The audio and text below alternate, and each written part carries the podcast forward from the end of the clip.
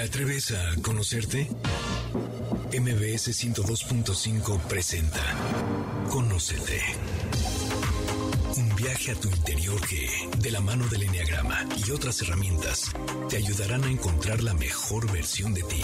Conducen Andrea Vargas y Adelaida Harrison. Comenzamos. Muy buenas tardes, esto es Conócete, nosotros somos Adelaida Harrison y Andrea Vargas y felices de iniciar un nuevo ciclo de nuestro tema favorito llamado Enneagrama. En esta ocasión vamos, debido a las encuestas de las redes sociales, la gente pregunta, oye, ¿y cómo identifico mi personalidad? Bueno, pero ¿y si yo soy esta personalidad, soy un 3, un 4, un 1, qué debo hacer para ser mejor persona? ¿Cómo le hago? Entonces, bueno, decidimos abrir un nuevo ciclo en donde se va a llamar Reflexionando con todas las personalidades. Pero hoy, en esta ocasión, nos va a tocar Reflexionando con un 1, con el perfeccionista. Entonces, bueno, quiero darle la bienvenida a Adelaida. ¿Cómo estás, Adelaida? Y que nos platiques un poquito qué es el Enneagrama para todas esas personas que no conocen esta herramienta. Hola Andrea, hola a todos, gracias por escucharnos el día de hoy. Y bueno, estamos haciendo nuevamente, después de creo que cinco años, o no, No, sé hombre, cuántos más, años, como o diez. siete. La última que encontré fue 2015. Una serie de entrevistas invitando alumnos, amigos, que vengan a platicarnos de qué se trata la personalidad, cómo es tu eneatipo, cuando se porta bien, cuando se apodera de ti, etcétera para que no sea solo teoría que demos nosotros. Y a las personas que no nos han escuchado anteriormente, les queremos decir que el Enneagrama es una herramienta que estudia a las personas, es psicología aplicada, y cómo se relacionan con los demás. Nos dice de manera práctica, profunda y muy sencilla cómo se comportan estas nueve personalidades, las nueve maneras diferentes que hay de ver la vida, de pensar, de reaccionar, de sentir, y además todas son buenas, tienen luz y tienen sombra, tienen virtudes y tienen limitaciones, ninguna es mejor que otra. Es muy útil porque de verdad nos ayuda a conocernos mejor y por eso invitamos a nuestros amigos, a nuestros alumnos, a que nos vengan a platicar cómo es la personalidad, cómo se vive desde dentro y que les ayude a ustedes a entender a los que los rodean. En este caso tenemos a tres grandes invitadas, de verdad.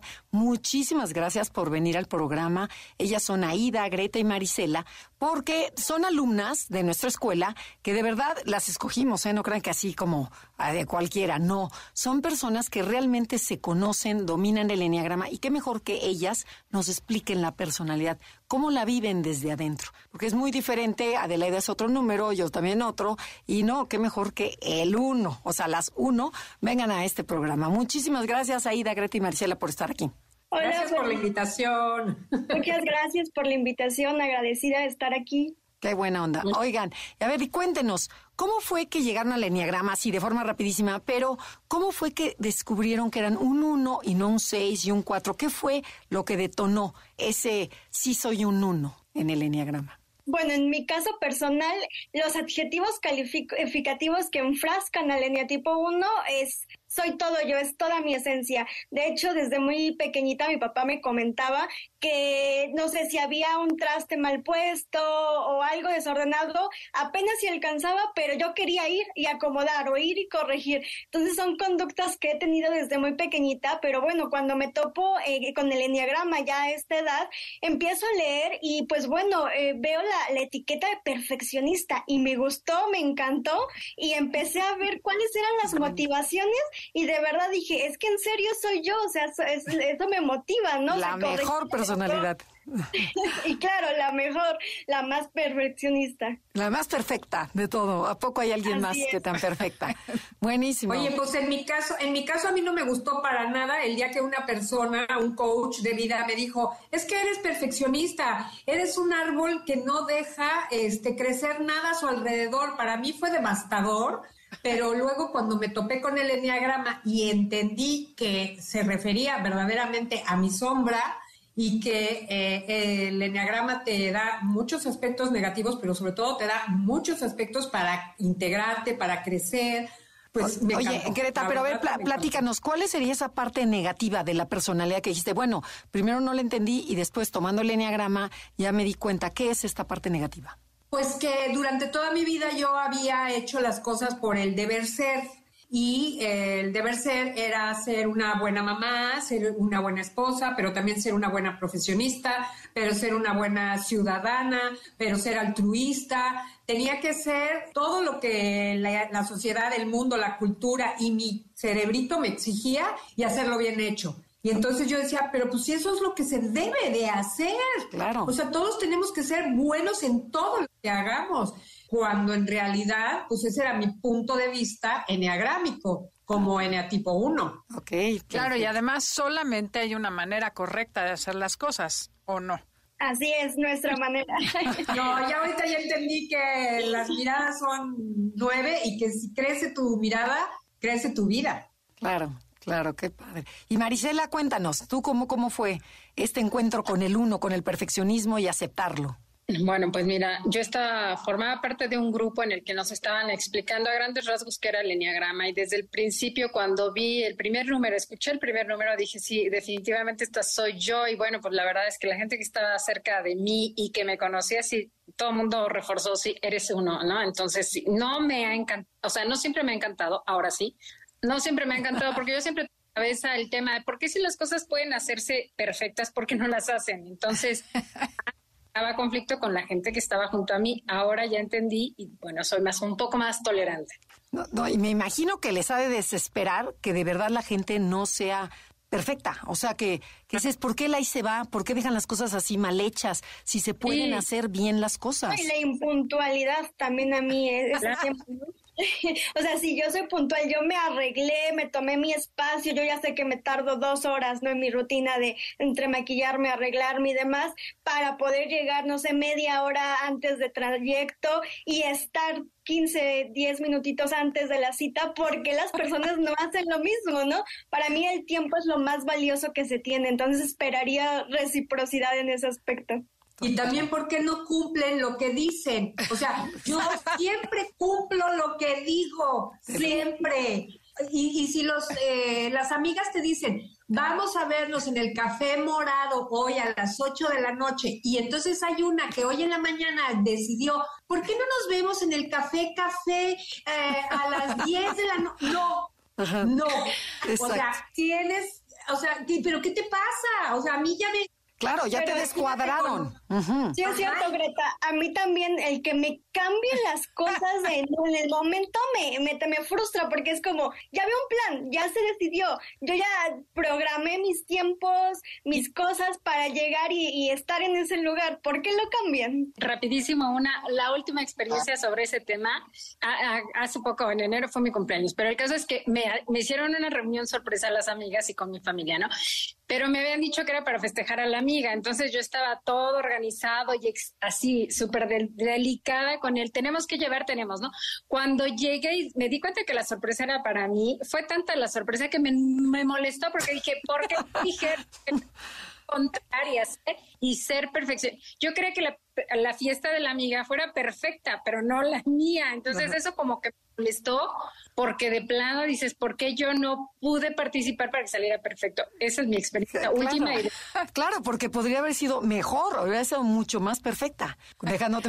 Pero yo quiero aclarar que la personalidad 6 y la 1 se pueden, se pueden confundir, porque los seises también tenemos el deber ser y esta responsabilidad de, como decía Greta, si quedas en un, en un lugar a las 6, es a las 6, y no cambiamos de café ni me duele el estómago, sino que vas con todo y, lo- y dolor de estómago. Entonces, bueno, para que la gente sepa que puede, se puede confundir esta personalidad con otra. Entonces, bueno, vas Adelaida, ¿qué otra preguntita le teníamos planeada? Bueno, obviamente ya quedó claro que buscan hacer lo correcto y que creen que el mundo es un lugar imperfecto y ellos se tiran a resolverlo, A perfeccionar. a perfeccionarlo y eso les genera que tengan una cierta compulsión por ayudar a los demás a ser mejores. Entonces, ¿nos podrían platicar un poco cómo es ese impulso de corregir o enmendar todo y de qué manera les ha afectado en la vida, ¿no? ¿Qué tan rígidos, qué tan estrictos son y cómo es esa necesidad de verdad tener que corregir el error?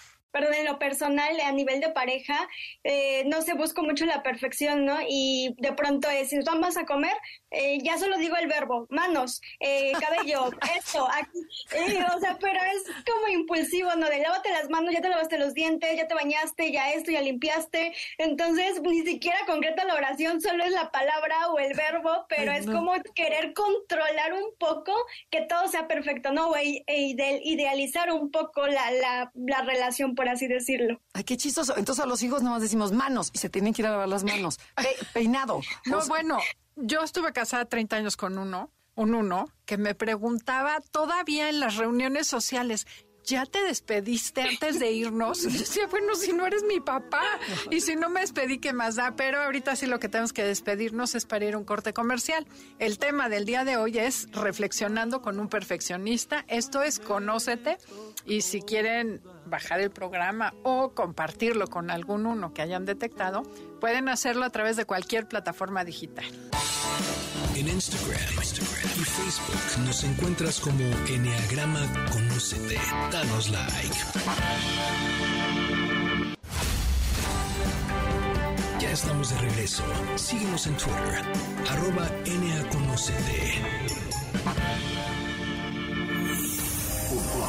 Si eres un uno, perfeccionista, ordenado e íntegro, ábrete y acepta que existen diferentes maneras de ver la vida. Tómate tiempo libre para descansar y divertirte sin culpa. Ya regresamos, esto es Conócete y nosotros somos Adelaida Harrison y Andrea Vargas. Estamos hablando sobre reflexionando con un perfeccionista. Tenemos aquí a tres perfeccionistas que de verdad son encantadoras, ya están súper sanas, eh, ya han trabajado mucho en su personalidad. Y bueno, todos los unos, una característica principal para saber si yo soy un uno es que tengo una voz interna que me critica, que me habla, que me juzga. Y a esto se le llama un juez crítico. Todo el mundo lo tenemos, pero nos hablan muy queridos, salvo que hagas algo maléfico, ¿no? O sea, pero el uno viven con eso, como si hubiera una tercera persona, si hay una pareja, hay una tercera persona en medio de ellos, en donde es este juez. Eh, ¿Nos podrían platicar ¿Cómo lo viven? ¿Qué es una voz? ¿Son dos voces? ¿Es su propia voz? ¿Quién se anima? Para que la gente lo pueda entender. Pues haz de cuenta que tienes un ministerio público dentro de la cabeza que te está diciendo que está bien y que está mal. Me refiero a lo de ministerio público porque es como policíaco el asunto. Ok. O sea, en mi caso, por ejemplo, es hacia mi persona, pero también hacia lo que está haciendo el de al lado el, otro. Y entonces, eh, de una manera muy práctica, te puedo contar que yo no podía cocinar y que estuviera alguien cocinando al lado de mí, porque la forma de cocinar del otro no iba como la mía. Entonces, mi ministerio público se empezaba a poner de malas porque la cebolla no estaba picada bien finita. Como a ti te gusta. Entonces yo empezaba a enfurecer, a encarnar en pantera, y entonces la mirada así de reprobación como la puede hacer un elemento de la policía de nuestro país, así de, oh, oh. entonces, ¿qué lograba? Que la persona que me estaba ayudando, si no era por un pago, o sea, que te ayude alguien que está en tu casa porque te, te ayuda en el servicio, si no es un familiar, esa persona salía corriendo, aventaba el cuchillo y decía, hasta aquí llegué, hazlo tú como se te dé la gana. Entonces, claro que yo me quedaba enojada, frustrada con la carga del guisado. Entonces, esa sensación, esa es la que constantemente estoy teniendo a niveles luego mucho más altos, de emociones más fuertes, de, de, que no me quiere esta persona porque no acudí a su llamado inmediatamente, por ejemplo, y eso duele porque te sientes no querida por ese juez interno que está aquí adentro. Ok. Oye, pero ese modelito es como ante la sociedad, o sea, tú eres ministerio público que le enseña al mundo cómo ser mejor. Exacto. cuéntenme cómo es el otro modelito que tienen, porque hay muchos modelos de juez crítico, de dos, digo, personalidad uno, hay varios. A ver, ¿quién nos cuenta otro? Bueno, en mi caso es una voz muy fuerte, muy intensa, que me autoexige demasiado. Entonces el foco es hacia mí, a lo que estoy haciendo mal, eh, aquello que debo mejorar. Y por ejemplo, noto que de pronto me puede entorpecer procesos cuando quiero hacer una presentación para exponerla, me doy cuenta que nunca es suficiente, siempre le puedo mejorar algo, no es que no me gustó y más que también soy como de, de seguir secuencias y demás, puedo ser mi peor enemiga, ¿no? Entonces ese aspecto es como mucho autoexigencia hacia mi propia persona, pero creo que tiene que ver con la parte de mi instinto. Oye, y Aida, es tu propia voz, ¿verdad? No es tu mamá, no es tu papá, eres tú sí soy yo misma, es como una voz interna que yo solita me juzgo y me digo es que eso está mal, se debió haber hecho de, forma diferente, lo pudiste haber hecho de tal forma, ta, ta, ta, es como oye, una vocecita que, que, no nos deja, no nos deja y bueno, Oye, y con tu permiso te voy a ventanear tantito. Eh, era el examen de certificación, porque ellas se van a dedicar a, dar el enneagrama, y Aida me dice nuestro asistente, oye, que esta es la tercera vez que, que quiere cambiar el examen. O sea, ¿cómo? Sí, por, por su perfeccionismo, que dije, dile que no, porque sé que el, el examen está perfecto. O sea, viene de que no. Todo perfecto. Pero ella, ahí me di cuenta y dices, es este juez de que no, le hubiera contestado mejor así, o no le hubiera puesto más no sé cuánto. Dime si no te pasó eso. O sea, ese... No, y, y luego que es que no tiene coherencia, lo, no sé, la, redacción, ¿no? O el punto y el coma, o sea, me fue una palabra más apropiada, era tal. Entonces es este tema como de, yo sé que ya está bien, pero cuando lo vuelvo a leer es como, mm, le debía haber puesto esto. Y entonces que esa necesidad de corregirlo. Ok, perfecto. Oye, y es muy bien interesante el foco que tienen. Fíjense cómo uno, la voz crítica es, yo tengo que ser mejor y me corrijo a mí misma. Y Greta nos compartió uno de yo tengo que hacer que el mundo sea mejor y entonces se dedica a vigilar a, los demás. A corregir a los demás, porque yo no, yo no me corrijo. Sí, exactamente, esa entra en la parte de los instintos. Greta es un uno sexual en donde se encarga de corregir a su pareja, a sus íntimos y a la gente que está alrededor de ella para hacerlos mejor. Y Aida es de conservación, igual que Marisela, en donde se corrigen a sí mismos, se autoexigen demasiado. Pero bueno, vamos con otra pregunta. Claro, a mí se me ocurre hablando del juez crítico y que todo el día tienen que hacer las cosas correctas y hacer que todo el mundo las haga, me encantaría que nos dijeran cómo es ese, ese enojo que dicen, o sea, obviamente es el punto ciego del uno, la ira, ¿no? que es ira o resentimiento, porque me vuelvo a enojar y me vuelvo a poner de mal humor porque la gente no hace lo que yo debo hacer. Explíquenos cómo es eso de vivir con ira y cómo es ese punto ciego. Vas, Marisela. Bueno, pues yo soy como de mecha muy corta. La verdad es que cuando algo no me gusta es como, bueno, ahora ya no tanto. Bueno, en mí, en hay un antes y un después. Antes eh, del enneagrama, de conocerlo y de yo también aprender de mí, pues la verdad es que era muy explosiva, muy poco tolerante, les exigía a todo mundo tanto como me exijo a mí, y entonces mis enojos eran demasiado explosivos. Yo misma después decía, creo que ahora sí exageré la nota, pues porque era tanto, la verdad, o sea, enojarme donde yo misma perdí el control. Oye, Marisela, pero una preguntita, eh, cuando, cuando dices yo explotaba y decía y tornaba, ¿ahí qué papel juega el juez crítico? ¿Te regaña o ahí te deja ser? Sí, porque haz de cuenta que era como mi respuesta impulsiva, ¿no? Me enojé y estallé y hice y deshice y todo el mundo terminaba así como que, uy, yo, yo misma decía, creo que ahora sí me pasé, ¿no? Y ahí es donde entraba mi juez interno, donde también venía y me decía así como con látigo de ahora sí te mereces que te dé duro porque la verdad es que te pasaste, no debiste de haberlo hecho. Pero también si no lo hago, también estaba el juez interno diciéndome, es que deberías hacer y es que deberías decirle y es que deberías, ¿por qué lo permitiste? Eso no debió, no debió de suceder. Entonces, como que esas cosas dices, que no habrá un punto medio y, pues la verdad tú no lo buscas y si tú no lo encuentras, no hay.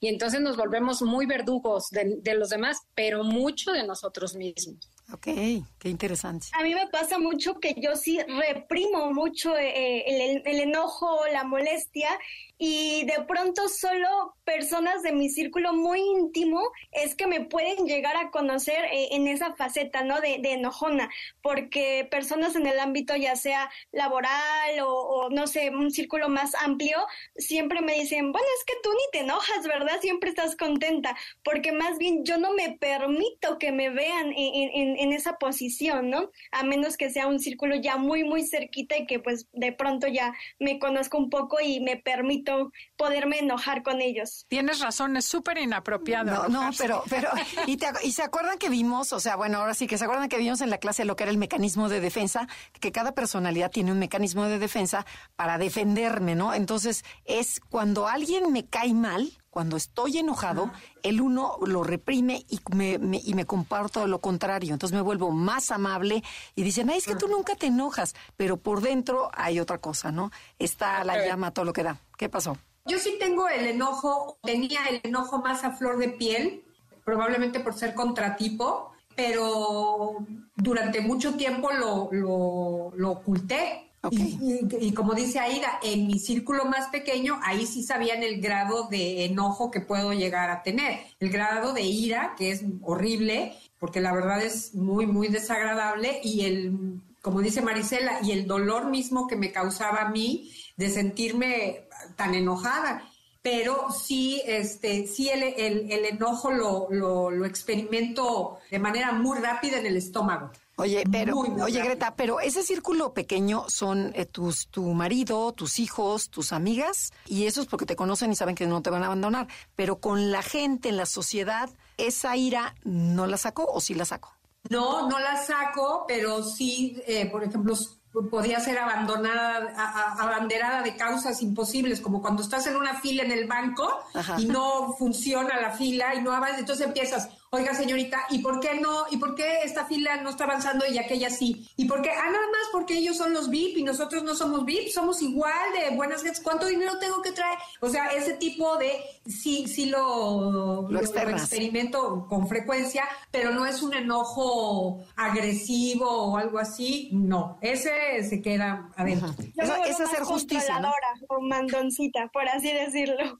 A lo mejor no expreso verbalmente el enojo, pero el lenguaje verbal sí un poco y esta parte de empezar a querer controlar este, la situación sí empieza a abortar.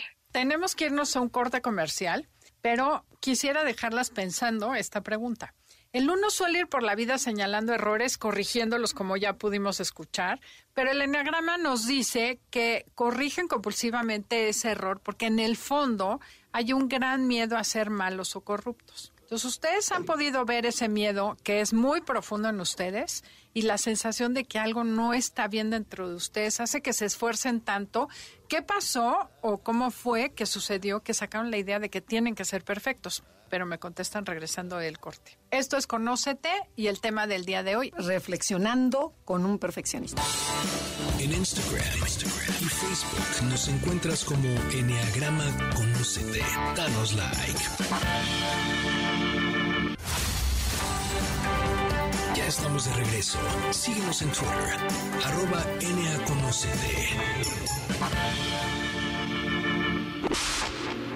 El perfeccionista es ordenado, ético, meticuloso, íntegro e idealista. Siempre busca hacer lo correcto. Tiene un juez interno. Su punto ciego es la ira. Conócete. Ya regresamos, esto es Conócete y nosotras somos Adelaida y Andrea y estamos reflexionando con tres perfeccionistas encantadoras, que de verdad mil gracias por abrir su corazón, por abrir sus experiencias. Y Adelaida les hizo una pregunta sobre este corregir el error. O sea, yo uno, o sea, todos los tipo uno, vemos este mundo imperfecto y lo voy a corregir. Y empiezo a corregirme primero a mí mismo y después corrijo a los demás. Pero después Adelaida les mencionó Cuéntanos, Adelaida, que mencionaste. Como la motivación atrás de esta necesidad de corregirme y de ser mejor, hay como una sensación de ser poco no ser suficiente, no estar bien, de ser corrupto, ser malo, que bueno, ahí ya en coloquial, muchas veces dicen que viene del niño que a lo mejor su mamá lo cachó robándose algo y le dijo, niña malo, eres un cochino, eres un malo. Entonces, ese tipo de mensajes se quedan en el fondo de tu alma y eso es lo que tienes que cambiar pero mi pregunta es, ustedes que han trabajado mucho y ya se dieron cuenta, porque son cosas muy profundas, de esa necesidad constante de estar tratando de compensar, de mejorar, de hacerte bueno porque te sientes malo. Maricela, cuéntanos.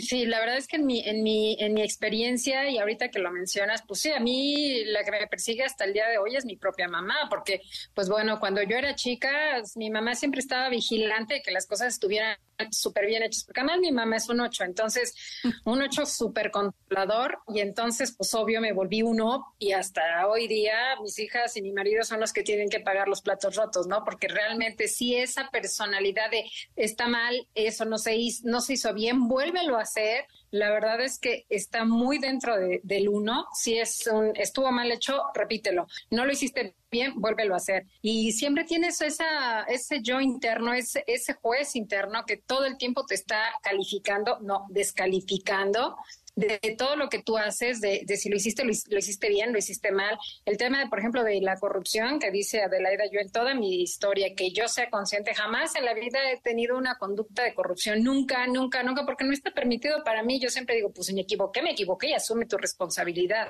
Entonces, pues sí, el, el equivocarte en el uno es un tema muy complicado porque, pues evidentemente nuestra personalidad tan culpígena, bueno, en mi caso, no te permite cometer errores. Oye, y hablando un poquito, metiendo los niveles de integración, cuando estamos muy relajados, nuestra personalidad está sana, está integrada, y es decir, que sacamos lo mejor de nosotros. Obviamente aquí nuestra personalidad no se manifiesta, pero cuando el uno está en ese nivel, ahí eres capaz de ver todo lo bueno, ser sereno, demostrar tus cualidades, aceptan la realidad como es y se enfocan en ver lo que puede ser mejor y cómo contribuir a que el mundo sea un lugar mejor.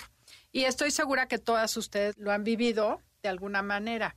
Pero a medida que la personalidad se va estresando, se separa de su esencia y empieza a sentirse deficiente, deja de buscar la excelencia y empieza a sentirse defectuoso o imperfecto, que es lo que tú dices, Marisela, que sí identificas bien en ti.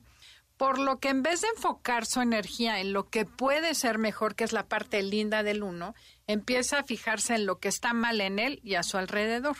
Y en pocas palabras, como yo me siento defectuoso, lo que hago es buscar de manera inconsciente quién está peor que yo como para no sentirme mal conmigo, empiezo a señalar el error en los demás, a recalcar los defectos de los otros y literal, ves la paja en el ojo ajeno y no la viga en el propio. O sea, ¿qué tanto les pasa esto y se vuelven como el típico niño en la escuela de, Miss, Miss, mira, está copiando. O sea, yo copié poquito, pero él copió más. Yo me comí un dulce, pero él se comió tres. ¿Qué tanto ven ese, ese actuar en super, o sea, esa parte de la personalidad en ustedes? Yo creo que es, es bastante eh, común para mí, estar observando qué hacen los demás para encontrarles el fallo. Y no solo lo que hacen, sino hasta cómo, cómo es la forma de la cara, o sea, defectos físicos. Tengo un detector inmediato de, de lo que está mal.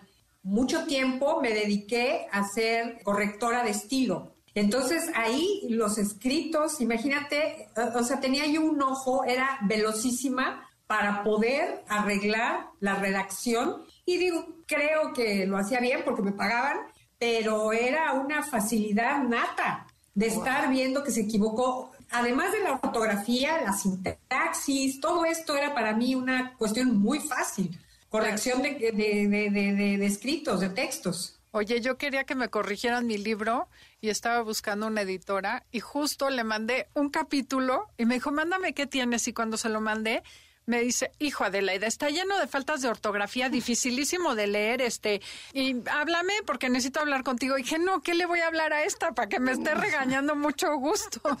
Una a uno. ah, pero no es, no es, Greta. No, no, ah. claro que no es Greta, la voy a buscar a ah, Greta. No, no, no, Yo dije, ¿a qué horas le no, todo una editora super uno que dije, no, qué horror, con una gente regañona. Que es la parte que ustedes ya como cacharon, ¿no? Oigan, ¿y se dan cuenta cómo en la medida que ustedes están tranquilas y contentas con ustedes, no se fijan tanto en lo que hacen los demás?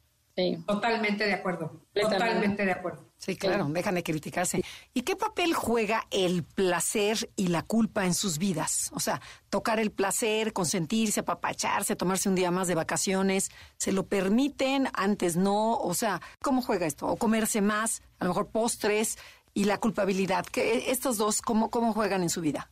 Bueno, en mi caso, eh, la diversión siempre es en último lugar, porque siempre está lo que debo hacer, lo que me corresponde, el trabajo, lo que me toca, ¿no? Entonces, de pronto esa parte de divertirme la dejo a un lado eh, ya he trabajado mucho esa parte porque de pronto como experiencia, si yo quería ver una serie, por ejemplo, eh, me la ponía en inglés para que yo según justificaba que esa diversión era, un, era parte de estar estudiando un nuevo idioma, ¿no? Entonces la veía en inglés y ya justificaba esa diversión como tal, ¿no? Pero pues bueno, la idea es irse soltando y que también soy merecedora de poder disfrutar, ¿no? Y no solo todo es trabajo y perfección. O sea, sí sientes que mereces, Aida. Y sí te... Sí lo siento, me cuesta, pero lo, lo, voy, lo voy ya generando. Platicaba una alumna que decía que, por ejemplo, que antes de irse de vacaciones siempre arreglaba los cajones, dejaba la casa perfecta por si se caía el avión, que dijeran, ay, qué ordenada mujer. O sea, esa era su mente, pero es lo mismo que está contando en Netflix. O sea, estoy aprovechando el tiempo, me justifico mientras me divierto, pero entonces hay una culpabilidad ahí, ¿no? De estar. Así es. Ajá, en lugar de estar en la computadora. ¿Cómo yo voy a pasarme una tarde viendo series? No, claro que no. Estoy estudiando un nuevo idioma. Ah. Oye, ¿y qué tanto hay la cosa de que tengo que ganármelo? Entonces, como dice Andrea, tengo que recoger, arreglar, hacer, y hasta que no haga todo esto no me puedo divertir. O sea, no como otras personas que dicen, bueno, me divierto y luego regreso a acabar. Ajá.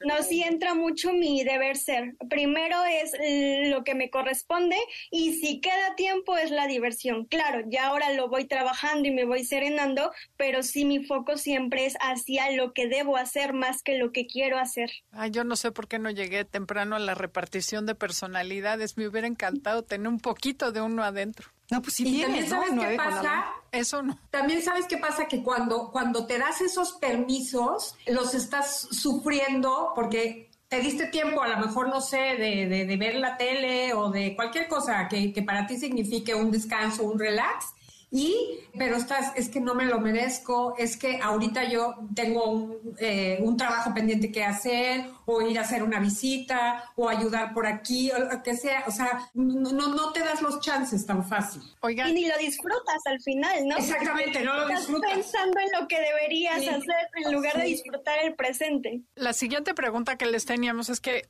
el comentario era, puede ser muy cansado vivir con un uno cuando no es consciente de su personalidad porque hace sufrir a todo el mundo. Pero cuéntenos, ¿qué tan cansado es ser ese uno? Ser ese supervisor que siempre está vigilante para castigar, para corregir, no se cansa. No, o, para cargar al mundo entero, porque ustedes se hacen responsables de todo. O sea, el que apaga las luces, el que recoge, el que, o sea, dices, porque nadie lo hace, el que llega temprano, porque quién sabe si lleguen. O sea, de verdad, ¿qué tan cansado es, es, bueno, ser un uno? En clase, una compañera me preguntó, ¿qué se siente ser la señorita perfecta? Y yo dije, bueno, es que a mí me gusta, me gusta esa etiqueta, pero siendo honesta, es muy abrumador querer tener todo siempre bien, en orden, dar esta imagen, ¿no? Donde no me puedo equivocar y no puedo bajar la guardia. Ok, buenísimo. No, bueno, pues yo, yo ahorita estoy con el tema de la certificación y bueno, he tenido que salir de viaje a dos viajes por razones X, ¿no? Pero para justificar que me estoy yendo de viaje y dejando mi, mi, mucha tarea que tengo pendiente, me estoy llevando todos mis libros, todos mis cuadernos, todo, todo lo que tengo que hacer. La verdad es que no tengo ni tiempo de leerlos, y, pero por lo menos no me quito, me quito la culpa de decir, no le dediqué, porque aquí, aquí está mi libro y entonces sí, estoy dedicando tiempo, aunque solo lo haya abierto, ¿no? Ni siquiera lo leí. No me da tiempo. Exacto, pero bueno, lo justifico. Muy bien. Con, con eso justifico el hecho de que no, no le dedique tiempo. Oigan, pues tenemos que ir a un corte comercial. Esto es Conócete. Y el tema del día de hoy, reflexionando con un perfeccionista. Si les gusta el programa, ya saben que lo pueden compartir en cualquier plataforma digital y síganos en redes Enneagrama Conócete en Instagram, en Facebook o mándenos un correo a info arroba En Instagram, Instagram y Facebook nos encuentras como Enneagrama Conócete. Danos like. Estamos de regreso. Síguenos en Twitter, arroba.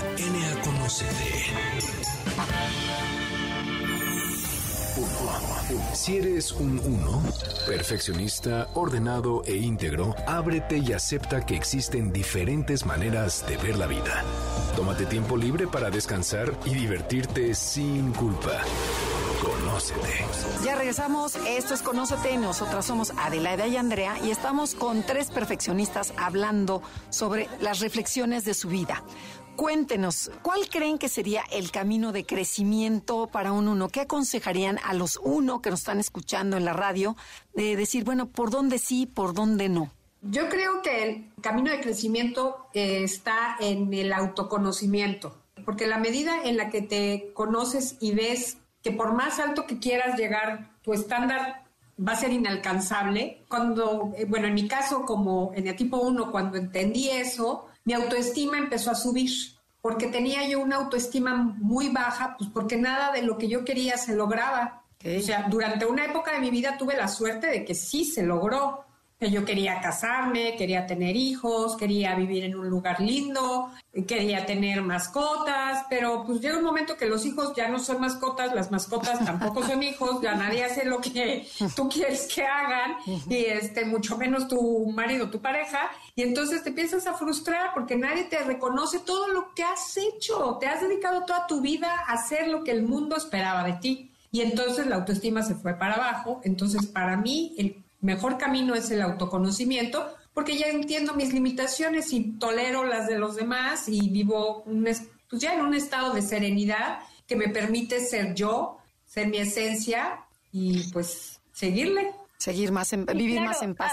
aunado a lo que dice Greta, yo creo que al uno le sienta mucho la aceptación, aceptar que las cosas ya son perfectas tal cual son, que todo está bien, porque de pronto ese es el tema, ¿no? Que, que buscamos esa necesidad de, de, querer mejorar siempre y demás. Entonces, no disfrutamos el presente. Entonces, es detenernos, disfrutar y aceptar que todo es como debería haber sido ya. Pero cuando ese aceptar, híjole, me, me, cuesta trabajo en el uno, cuando ustedes es una mejora continua y aceptar, que viene siendo la, la virtud del uno, la serenidad, ¿no les cuesta muchísimo trabajo que dices, ¿por qué conformarme con esto si puede ser mejor? Entonces, eh, como hay una como... Y es el reto, ¿no? E-, ese es el reto precisamente cuando trabajas, como bien lo dice Greta, en tu autoconocimiento, pues vas trabajando esa parte y cada vez vas teniendo más aceptación. Hay un libro que, que leí en algún momento, La princesa que no creía en cuentos de hadas, me encantó una frase que decía, soy perfecta en mi total imperfección. Y ese sería un libro que yo recomendaría muchísimo al uno porque aprendes que la imperfección está eh, el verdadero crecimiento, la, la aceptación de, de, de tal como eres y amarte tanto en tu luz como en tu sombra. Ok, buenísimo. Integrar la luz y la sombra. Buenísimo. Y Marcela. No, bueno, pues yo pienso igual que Greta. La verdad es que en la medida que te vas conociendo, vas siendo muchísimo más tolerante, te vas permitiendo cometer un poco más de errores y entiendes que eso no te deja, no deja de, no dejas de ser humano. Y bueno, pues evidentemente vas a seguir cometiendo errores, pero ya no vas a estar criticándote con el látigo que te está diciendo estuvo mal, vuélvelo a hacer. O sea, vas como dejando a un lado la voz interna que yo vengo cargando desde niña, el vuélvelo a hacer, ¿no? Ya dejo de hacerlo ya me permito cometer errores, ya me permito de pronto no tener que hacer todos los días exactamente lo mismo, porque además los unos somos de rutina, o sea, si no, si no vamos con la rutina día a día, es como, me falta hacer esto, me falta hacer esto. Entonces, ahora ya me, me doy un poco más de permiso no entrar en la rutina, la aflojo un poco, pero ahora me conozco y entonces ya entiendo que sí puedo y que no puedo y que no me va a generar culpa y que sí. Yo creo que mucho del autoconocernos nos lleva a lo que dice Aida, o sea, es me conozco, me acepto y eso es súper importante. Wow. Entonces se puede decir que ha valido la pena. Sí, para mí es súper buenísimo. Oigan, y si se pudieran ah, regresar el tiempo, uno cuando eran jóvenes, cuando eran niñas, ¿qué les dirían a ese unito que está ahí? ¿Qué, qué les dirían de acuerdo a la experiencia que han vivido? ¿Qué les recomiendan? Bueno, yo le recomendaría a mi niña de ese entonces que aprenda a relajarse, a disfrutar, a vivir la vida, el momento, el aquí presente, y que no pasa nada y que todo está bien, que lo ha hecho bien, y pues de pronto que está bien cometer errores, son parte de la vida. Yo he sido de la filosofía de que a mí siempre que me preguntan cuál ha sido tu, el mejor día de tu vida, yo siempre, siempre he contestado que el día de hoy. Es como cuando me preguntaban quién es el consentido de tus hijos, pues el que está dormido porque es el que no está dando la.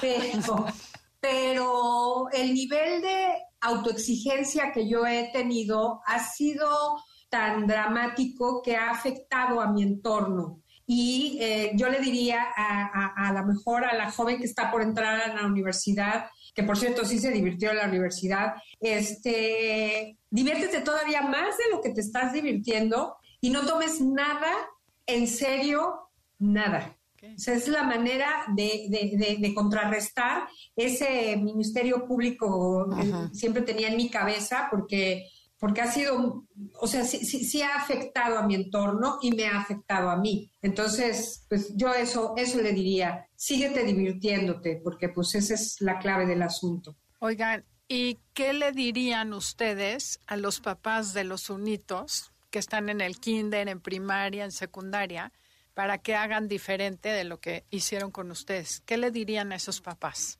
Híjole, pues yo, Sabes que yo sí le diría, bájenle como cinco o diez rayitas, porque honestamente sí es, son bien rudos, bueno, a los papás. Y yo creo que también deben permitirse tener hijos que se equivoquen, que cometan errores, porque la verdad es que los chiquitos aprenden de los errores más que de lo que hacen bien sobre todo que los seres humanos nos tendemos a irnos a lo negativo. Entonces, le sacamos muchísimo a lo negativo y pocas veces sacamos lo positivo y no manejamos tanto la motivación. Yo les diría que pues, la verdad es que hay que resaltar lo negativo también como positivo porque se aprende mucho. Entonces, sí, habría que bajarle un chorro. Ok, dejar de ver lo que está mal, sino ayudarlos a ver lo que puede ser mejor. Claro, el potencial. ¿Y qué le dirían sobre el regaño? No regañen a los uno. O sea, ¿qué le dirían a estos eh, no regañes a ningún niño, no regañes a ningún niño. De verdad, crecen tan rápido, se te van tan pronto y además es una etapa tan linda que, pero, pero cuando estás viendo a un niño, a un niño adulto, que es todo perfectito, que todo lo tiene, que está sufriendo internamente, o sea, ¿qué le, qué le dirían a ese papá o a esa, a esa miss?